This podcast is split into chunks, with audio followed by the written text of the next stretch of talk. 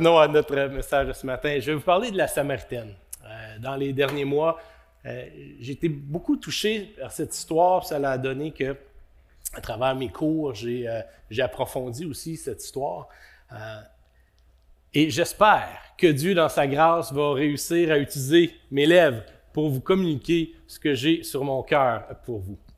Seigneur, nous venons devant toi les mains vides, mais un, cœur rempli de joie de savoir qu'on t'appartient, Seigneur. Et pour ceux qui ne t'appartiennent pas, que, que ça puisse être une révélation ce matin. Que leur situation d'entrée et de sortie puisse être différente. Béni par ta présence, convaincu par ton Saint-Esprit qu'il y a tellement plus dans ce monde que ce que nous pouvons voir de nos yeux. Amen.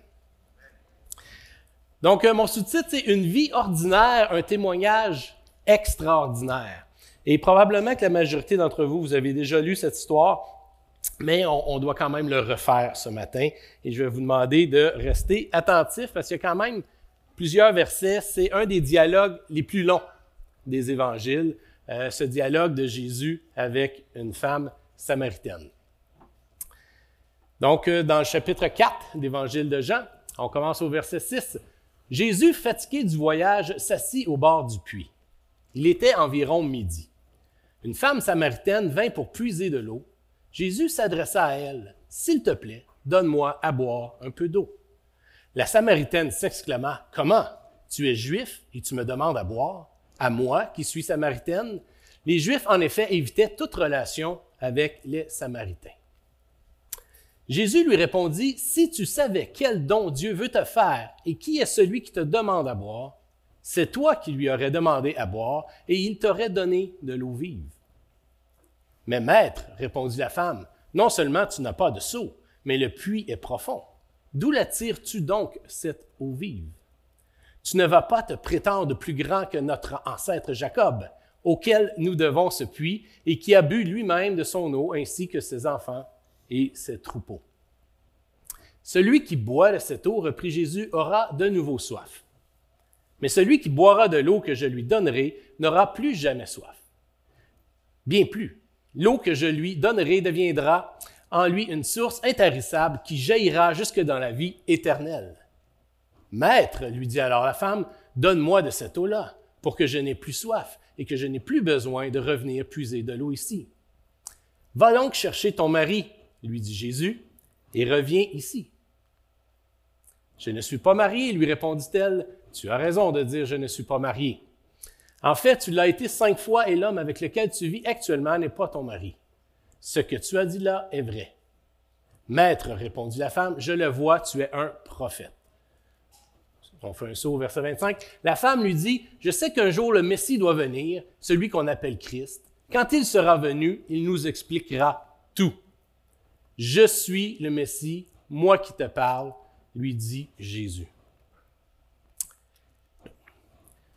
Donc, euh, certains d'entre vous, c'est peut-être la première fois, la majorité, vous avez déjà entendu cette histoire. Et, désolé ici. Savez-vous quoi, pour votre protection, je vais partir. Euh. OK. Um, donc, ici, on est dans le chapitre 4 de l'Évangile de Jean. Et euh, pour ceux qui situent bien l'histoire ici du chapitre 4, c'est juste avant le chapitre 3. Oui, mais je parle de l'histoire du chapitre 3. Est-ce que vous la connaissez? L'histoire du chapitre 3, c'est l'histoire avec Nicodème. Et il est très intéressant ici de voir qu'il y a beaucoup de différences entre l'histoire de Nicodème et l'histoire de Jésus euh, et la Samaritaine. Voici quelques euh, contrastes qu'on peut voir. On sait que Nicodème vient pendant la nuit rencontrer Jésus, tandis que la femme samaritaine, c'est au grand jour, donc à la lumière du jour. Euh, Nicodème est un homme, la samaritaine est une femme. Nicodème, un chef juif. Euh, la femme samaritaine, bien entendu, elle est samaritaine. Nicodème est un pharisien, un, maître de la loi. notre samaritaine est divorcée cinq fois. Nicodème va vers Jésus, tandis que la samaritaine, c'est Jésus qui va vers elle. vers lui. non. Jésus va vers elle, oui, c'est ça. On voit à la fin, euh, Nicodème semble souffrir d'incrédulité. Sa vie n'a pas été changée à ce moment-là, tandis que notre Samaritaine, elle fait preuve de foi et on va se rendre jusque-là ce matin, voir qu'est-ce que sa foi a pu engendrer. Donc, nous avons une rencontre très particulière de Jésus avec une femme samaritaine. Jésus est un juif, il est appelé rabbi, il est un homme, jusque-là, pas de surprise. Euh, c'était très, très, très inusité, voire même impossible, qu'un homme de la stature de Jésus, juif, avec tout le qualificatif qu'il avait, puisse avoir une discussion avec une femme euh, samaritaine. On sait que les Juifs et les Samaritains, c'était chien et chat depuis plus de 700 ans. Euh, ils se sont fait des mauvais coups un l'autre, ils se sont détestés, ils se détestent encore à ce moment-là. Et on a Jésus qui vient parler euh, à cette femme. Et pour un, rabbi, parler à une femme seule, c'était quelque chose également.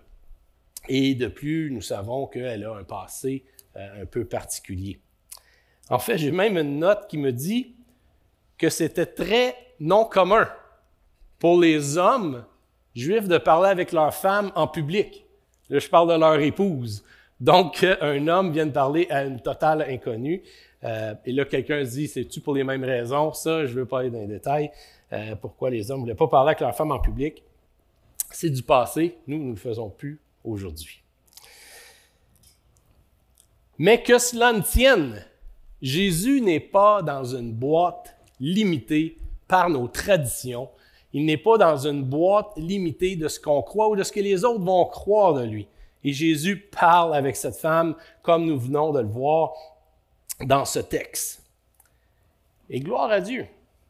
Et cette chose est la même pour vous. Dieu n'est pas, Jésus n'est pas limité dans comment il peut vous atteindre là où vous êtes, qui vous êtes, peu importe votre passé. On n'aurait pas avoir un Amen ici. Ah, merci pour le jeu de lumière. Là, j'ai senti que j'étais compris. Au verset 10, nous découvrons la mission euh, de Jésus. Et je vous répète ce verset. Jésus lui répondit, Si tu savais quel don Dieu veut te faire, et qui est celui qui te demande à boire, c'est toi qui lui aurais demandé à boire et il t'aurait donné de l'eau vive. Donc, nous savons que Jésus veut apporter, expliquer, offrir un don à cette femme et il veut également se révéler. Bien entendu, la femme samaritaine à ce stade-ci n'a pas euh, ses réponses. Et Jésus a décidé d'utiliser l'eau comme sujet de discussion. Euh, ils sont à un puits, donc le contexte est également bon. Mais l'eau, dans ce temps-là, et ben encore aujourd'hui, mais peut-être moins au Canada, L'eau est le signe de la vie et probablement euh, l'image la plus puissante lorsqu'on veut parler de vie. Quand on vit dans une, euh, région désertique, lorsqu'il n'y a plus d'eau, c'est une question de jours avant que la fin s'annonce. Donc, euh, Jésus va utiliser cette eau pour parler de la vie éternelle. Nous, les Canadiens, ici, de l'eau, ben, ceux qui étaient vivants hier, vous avez vu que de l'eau, hein, nous, ça nous tombe dessus, euh, pas tous les jours, mais hein, ça arrive souvent. On a de l'eau partout. On a, je crois que c'est plus d'un million de lacs au Québec. Euh, on a le fleuve Saint-Laurent, un des, plus grands fleuves au monde en, capacité d'eau. Donc, on est peut-être moins impressionné lorsqu'on parle d'eau, euh, sauf lorsqu'il y a peut-être des déluges. On peut penser au lac Saint-Jean, la, quantité d'eau qu'il y avait eu à ce moment-là, qui avait fait beaucoup de ravages, ou Colombie-Britannique présentement, qui ont certains défis également de leur côté. Mais le contexte ici, ce n'est pas qu'il y a beaucoup d'eau, c'est qu'il n'y a pas beaucoup, beaucoup d'eau. Jésus nous parle d'eau vive, ou du, moins il parle à la Samaritaine d'eau vive. Et il y a un jeu de mots ici dans le texte original où est-ce que euh, l'eau courante, eau vive, puis que euh, Jésus essaie de parler de la vie éternelle, essaie de parler avec la Samaritaine du Saint-Esprit qui s'en vient euh, pour transformer les vies. On voit que euh, la, Samaritaine, ne comprend pas exactement toutes les nuances dont Jésus parle, mais, mais il, il, se construit quelque chose en elle. Il a sa curiosité. Et elle commence à le questionner en lien avec cette eau. Comment vas-tu l'épuiser? Tu n'as pas de le puits est profond. On parle d'un puits de euh, plus de 100 pieds de profond, donc la, question est, valide. Euh, les questions de la Samaritaine sont bonnes dans le contexte qu'elle est et de sa compréhension euh, à ce moment-là. Et il y a un bout intéressant, elle vient même à demander à Jésus, serais-tu plus grand que Jacob? Et là, j'imagine Jésus dans sa tête, comment je t'expliquerais ça? Nous, on, connaît l'histoire, hein, on la lit de l'extérieur, on a déjà euh, probablement tout lu le Nouveau Testament, peut-être toute la Bible, euh, on a probablement déjà entendu des messages là-dessus, mais, mais elle est devant le puits qui a alimenté son, village, sa ville, depuis des siècles et des siècles. Ce puits-là a au moins 1700 ans, il est source de vie pour le coin, c'est le, le symbole de la vie de cette ville-là et ce puits-là. Donc, donc, sa question est encore justifiée. Serais-tu plus grand que Jacob pour dire que, que tu as cette eau extraordinaire à m'offrir? Et euh, Jésus, doux de cœur, comme toujours, euh, va l'amener un peu plus loin. Et à travers son offre, il offre un espoir éternel, un espoir d'éternité, que celui qui va euh, recevoir cette eau pour le reste de sa vie n'aura plus soif de cette soif-là, une soif d'espoir, de, questionnement, où est-ce que je vais? Et donc Jésus est en train d'offrir le salut. Et euh, si mes souvenirs sont bons, c'est la première fois que ce salut-là est offert aux non-juifs, euh, du moins dans l'Évangile de Jean. Et euh, petite parenthèse, cette histoire dans l'Évangile de Jean, c'est la seule place qu'on l'a dans les quatre évangiles, l'histoire samaritaine.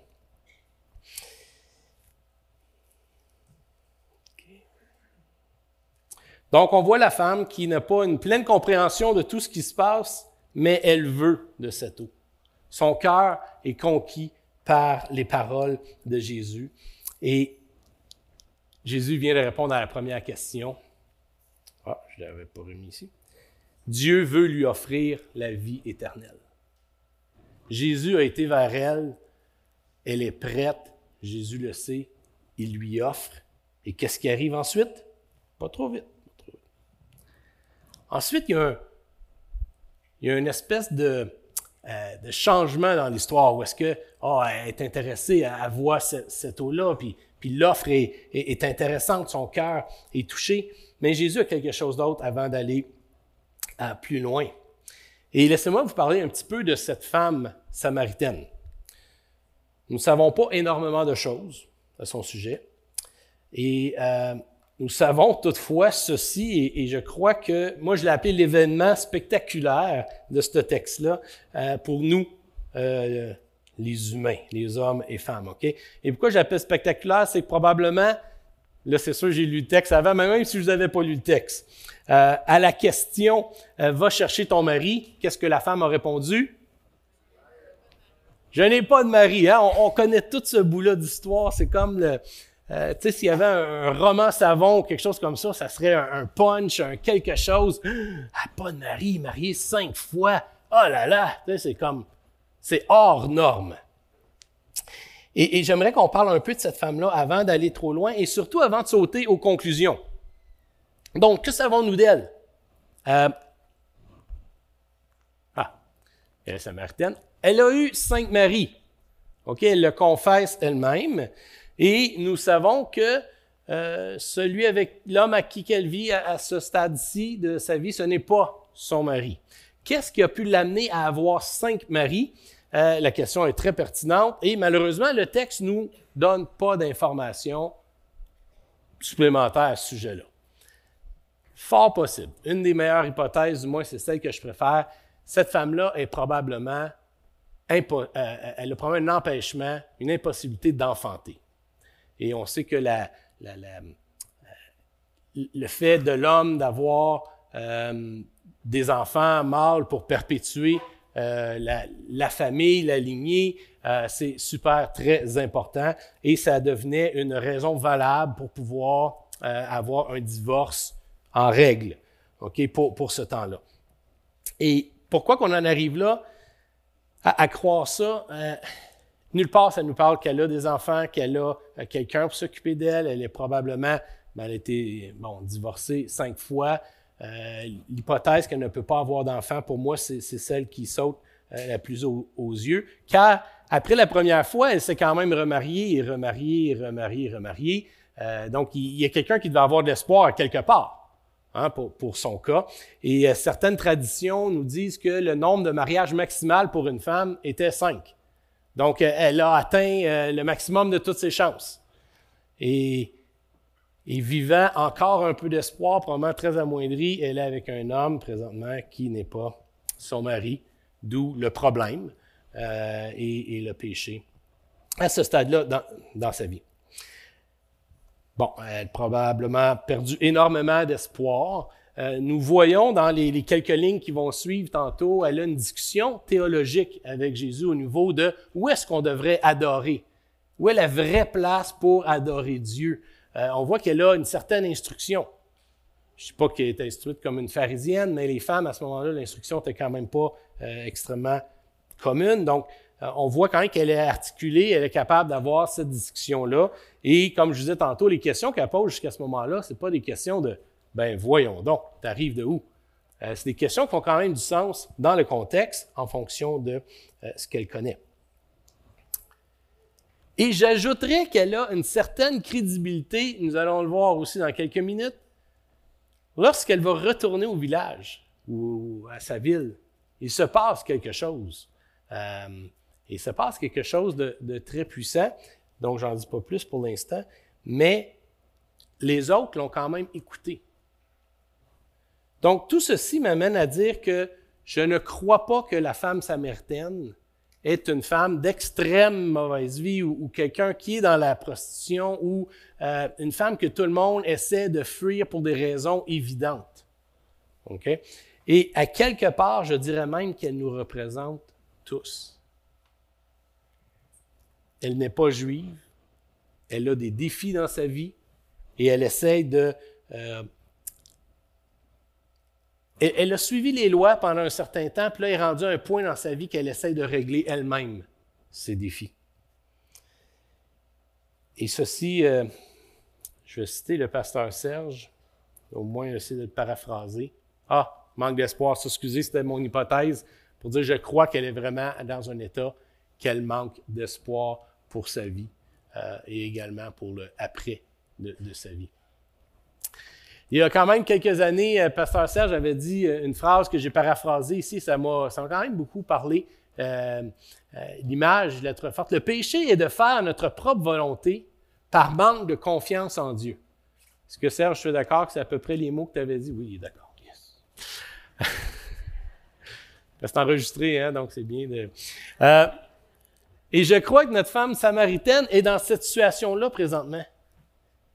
Elle a probablement pas d'enfant, puis personne ne s'occupait d'elle. Elle est seule, elle a utilisé toutes ses, chances euh, d'avoir des maris et, elle est dans une situation qu'elle essaie par ses propres moyens, même aller jusqu'au péché, essayer de régler sa situation. Et je pense que plusieurs d'entre nous, on peut avoir un, euh, penser à ça et dire Oh, est-ce qu'on parle de moi présentement? Hein, On est dans une situation de notre vie où on a de la misère à faire confiance à Dieu et on essaie d'arriver à, nos propres fins par nos propres moyens et, parfois même à ne pas vouloir obéir à Dieu dans le processus.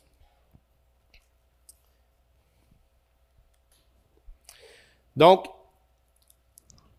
cette femme samaritaine-là, selon moi, elle a perdu tout espoir dans les promesses de la vie. Mais quelle rencontre qu'elle fait ce, matin-là, cet après-midi-là, euh, au puits. Et c'est pour ça que euh, je la qualifie de personne ordinaire. Oui, elle a eu cinq maris, c'est le côté exceptionnel, mais, je crois qu'elle mène une vie ordinaire à part ça, euh, beaucoup, comme beaucoup d'entre nous, et que nous pouvons nous, nous identifier à cette personne. Toutefois, elle a un atout, un atout incroyable.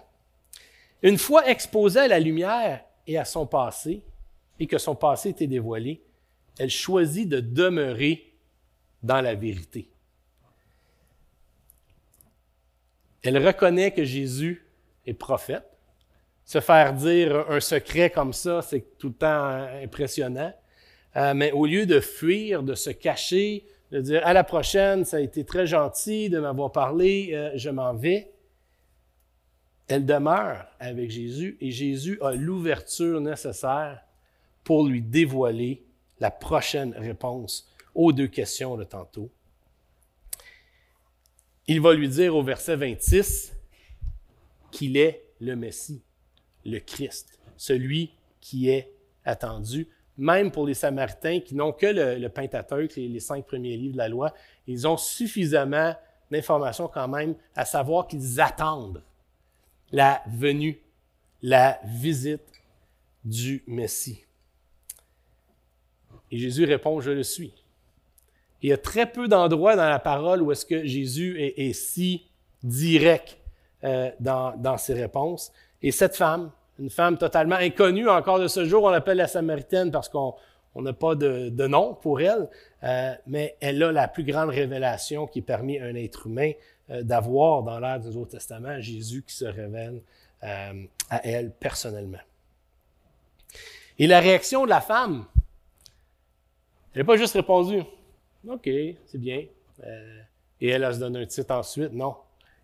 On relit la réaction de la femme ici au verset 28. Alors la femme laissa là sa cruche, se rendit à la ville, et la voilà qui se mit à dire autour d'elle Venez voir un homme qui m'a dit tout ce que j'ai fait, et si c'était le Messie? La réception de la femme, du contact qu'elle a eu avec Jésus, de la, révélation de Jésus est, est directe et, pure et, 100% motivée par ce qu'elle vient de recevoir d'extraordinaire dans sa vie. Un peu comme nos baptisés ce matin qu'on a pu voir leur témoignage. Ils ont tous eu ça de commun. Ils ont eu une révélation à un moment donné de leur vie qui les a fait changer de, direction, qui ont pris euh, une décision. Elle est transformée, elle est une nouvelle personne. Et c'est intéressant de voir que pour quelle raison elle est venue au puits au départ? Elle est venue chercher de l'eau. Elle avait soif. Euh, oui, c'était une heure non, non ordinaire de venir en, pleine chaleur, de l'heure du midi. Il y a beaucoup de spéculations pourquoi elle est venue à cette heure-là. Euh, elle est rejetée par les autres, elle se rejette elle-même, peu importe. L'important, c'est qu'on sait qu'elle est venue parce qu'elle avait soif, d'une certaine façon. Et regardez comment que sa soif a été euh, euh, remplie par la révélation de Jésus. Elle en a même laissé son, vase, sa, jarre, la raison même pour laquelle elle était venue au puits au départ. Elle a quitté à la course, laissant ça derrière elle. Elle avait quelque chose de plus précieux à ce moment-là à partager que l'eau qu'elle aurait pu récolter de ce puits. Et ceux qui se souviennent de l'histoire, est-ce que la ville, les gens de la ville ont répondu à son témoignage? Au verset 30, les gens sortirent de la ville pour se rendre auprès de Jésus. Suite à ce qu'elle a euh, annoncé, suite à, cette bonne nouvelle qu'elle a annoncée euh, aux gens de, sa ville. Et lui, dans cette bourgade, dans cette ville, beaucoup de Samaritains qui crurent en Jésus grâce au témoignage qu'avait rendu cette femme en déclarant, Il m'a dit tout ce que j'ai fait. Et c'est le bout de l'histoire qui, moi, personnellement, m'a touché le plus. Et je crois, du moins, je veux semer euh, ce matin qu'il y a des gens parmi nous, peut-être en ligne également, que vous êtes cette femme samaritaine. Les temps des fêtes approchent, on va voir des gens vous transporter un témoignage, ou vous allez transporter un témoignage après cette rencontre ce matin. Allez, allez avec cette bonne nouvelle que vous transportez, cet espoir que vous avez maintenant dans votre vie. Et qui sait si euh, votre entourage ne répondra pas comme comme ce village, comme cette ville, euh, où est-ce que euh, plusieurs, plusieurs sont venus et... Hmm? Ah oui. Et comment une femme, probablement infertile, ayant utilisé toutes les options qu'elle avait dans sa vie, est devenue la mère spirituelle d'une nation? L'histoire ne nous dit pas qu'elle a enfanté physiquement après, mais l'histoire nous dit que grâce à son témoignage, des âmes, des, je sais pas, osons dire des centaines, milliers, centaines d'âmes sont venus à la connaissance de Jésus à ce moment-là. Ils ont même invité Jésus par la suite à rester avec, avec eux pendant deux jours. Et euh, on, comprend le contexte du départ encore. On a Jésus qui est juif, qui, qui demeure chez les Samaritains, chose qui ne se faisait pas. Mais là, on est plus loin que la tradition. On est plus loin que les coutumes, on est plus loin que la haine qu'il peut avoir en deux peuples. On est dans la révélation de l'éternité par le Fils du Dieu incarné en Jésus. Et pour ceux qui se souviennent, dans Acte 8, on a Philippe, euh, euh, après la, persécution des chrétiens, qui s'en va en Samarie. Et le texte nous laisse croire qu'il y, a, déjà quelque chose. Quand, Philippe arrive, il vient approfondir euh, leur, foi en partageant la parole et tout. Mais c'est probablement un clin d'œil à cet épisode avec la Samaritaine où ce qu'il avait déjà semé et que Philippe, quand il est arrivé en cette terre-là, il y avait déjà de la semence et, même une moisson. Je vais inviter notre sœur Nathalie à, avancer pour le piano. C'est pas elle qui termine mon message, mais je Je pense dans son cœur, ça dit merci, merci. Donc, ce matin, euh, quoi retirer de cette histoire? Plusieurs choses, mais les deux plus importantes que je vois sont celles-ci. Et je suis heureux ce matin qu'on ait des nouveaux parmi nous. Euh, euh, si vous savez à quel point que ça, ça réchauffe notre cœur de savoir que euh, on ne veut pas garder ça pour nous, ce qui se passe ici. La parole de Dieu, on ne veut pas la garder pour nous. Et, oui, on, s'aime.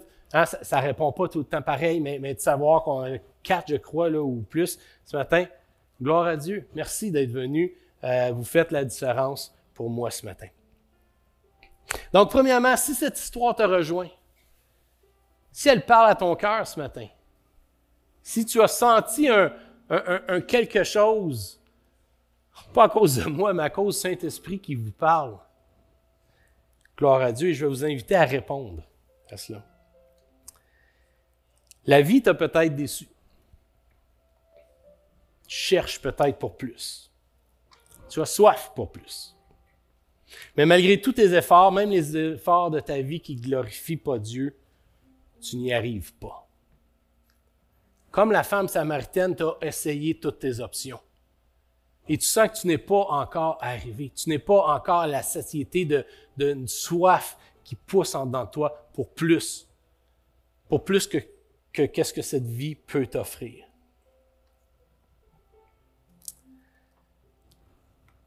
Je crois que Jésus veut ce matin t'enseigner la vérité. Toucher ton, cœur. Et comme la femme samaritaine, peut-être dévoiler dévoiler un secret ou quelque chose dans ta vie qui t'empêche présentement d'avancer plus loin avec lui. Laisse le Saint-Esprit te parler sur ces sujets-là. Laisse le Saint-Esprit faire un œuvre dans ta vie. Et tout comme nos, nos baptisés, comme je disais tantôt, qui ont fait ce choix à un moment, je veux dire stratégique parce que voulu de Dieu dans leur vie, je crois que cette même offre est disponible pour vous ce matin. J'aimerais qu'on puisse avoir se recueillir. Euh, si on peut pencher la tête et, questionner notre cœur.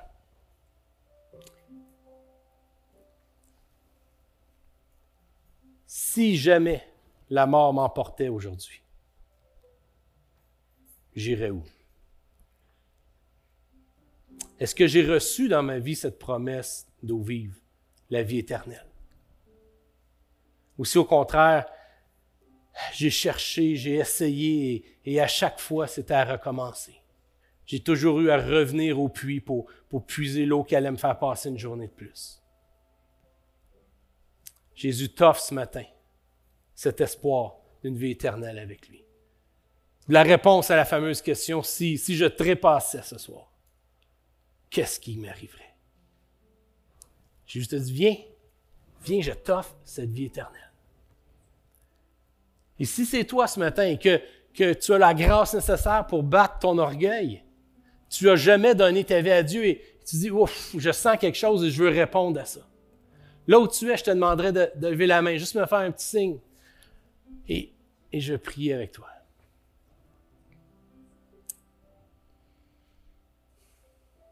Merci Seigneur pour les cœurs que tu touches présentement. Ô Éternel, ton Saint-Esprit vient convaincre de notre état, qui demande, qui demande à appartenir à toi.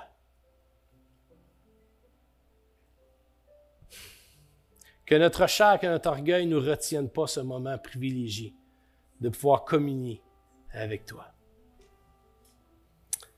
Et si c'est ton cas ce matin, répète dans ton cœur cette prière. Seigneur Jésus, je viens devant toi comme je suis, indigne comme la, euh, la, femme samaritaine. Mais toi, tu rends digne. Toi, tu pardonnes. Par mes propres forces, je ne peux y arriver. C'est pourquoi je te remets ma vie, afin de recevoir cette eau vive, ce cadeau de la vie éternelle. Merci de te dévoiler, de montrer ta vérité dans ma vie et j'accepte de changer mes voix pour tes voix. Amen. Et si c'est toi ce matin, par la parole de Dieu, ceci te confère la vie éternelle. Arrête, s'il vous plaît, à l'espace bienvenue à, l'arrière, qu'on puisse se réjouir avec toi. Ou si des questions, on est là pour t'aider, pour t'aider euh, à cheminer. Et avant de terminer, je pense que ce message couvre plus que euh, juste, mais pas juste, couvre plus que le salut qui est extraordinaire. OK, mais euh, j'aimerais en profiter pour vous lancer, vous tendre une perche. Ça fait des années que vous êtes chrétien, des années que vous avancez, vous avez persévéré, et Jésus vous dit, Wow! Wow! Vous êtes des héros ce matin. Mais même les plus grands héros, des fois, ont besoin d'être encouragés. Ont besoin que leur force soit... Euh, que les forces puissent revenir. Et j'ai une prière pour vous ce matin. Ma prière, c'est que vous soyez comme la femme samaritaine renouvelé dans votre révélation de qui est Jésus. Acceptez de vous détourner si quelque chose a, réentré dans votre vie au cours des années. Que par le nom de Jésus, que vous puissiez avoir la victoire et que votre témoignage, gens ordinaires que nous sommes, que notre témoignage puisse être extraordinaire, comme cette femme samaritaine. Ou est-ce qu'au-delà de, de nos, nos attentes et nos aspirations, des vies sont transformées? Pas à cause des paroles qu'on a dites, mais parce que Dieu fait un œuvre. Et des fois, on peut être la personne qui ouvre la porte à ce qu'un cœur soit touché, soit rencontré. Et vous allez peut-être semer, un autre va récolter. Gloire à Dieu. On est encore dans le cadre de la parole. Est-ce que ça parle à au moins une personne ce matin? Est-ce que quelqu'un dirait oui, OK? OK, on va prier, on va prier.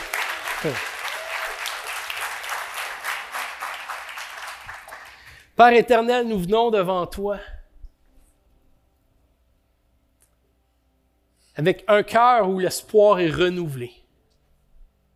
Nous voyons à travers le témoignage de cette femme qui est, passée, Seigneur, de la noirceur à la lumière et, instantanément, elle a, elle mis en application, Seigneur. Tout ce renouveau en elle, nouvelle naissance, ce désir de parler de ta grandeur, comment que, que tu as révélé son péché dans sa vie. Wow, quel témoignage. Mais pas seulement ça, Seigneur, comment que, que tu as parlé de la nouvelle adoration, ou est-ce que ce n'est plus un lieu physique, mais que c'est dans nos cœurs que tout va se passer, Seigneur. Qu'on puisse aller euh, dans le temps des fêtes, Seigneur, et, et pas présenter une religion, Seigneur, même pas parler de religion avec les gens, mais de parler d'une relation avec toi, comme cette femme a eu un cœur à cœur avec un homme inconnu et, par le temps que les, les 23 versets du dialogue terminent, elle avait un sauveur. Et le texte nous dit plus loin, le sauveur du monde. Agrandis notre cœur, Seigneur, agrandis notre compréhension de ta compassion et de ton amour, afin qu'on puisse à notre tour porter du fruit, comme cette femme. Amen. Merci Église Fusion pour votre attention. Merci Nathalie.